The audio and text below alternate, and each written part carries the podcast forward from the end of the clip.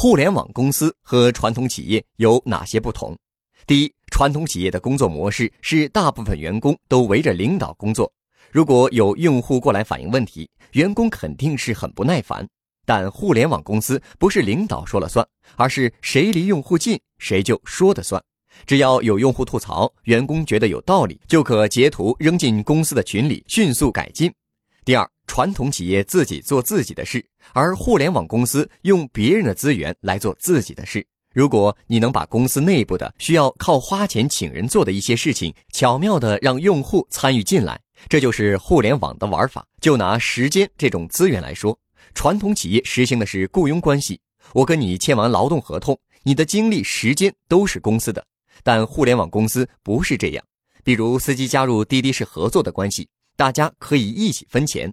滴滴不光是用到司机的时间，还用到了所有乘客的时间，就是让乘客帮忙给司机评价，根据乘客的打分，司机就得到排名、等级，还有奖金等等。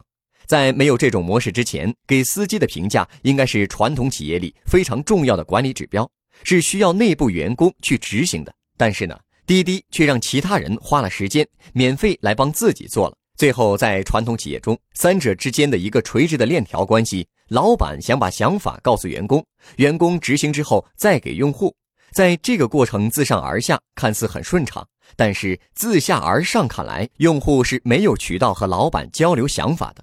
就算有问题反映给员工，员工也可能想着多一事不如少一事，用户的声音就被压制了。但这种模式在互联网中完全不适用。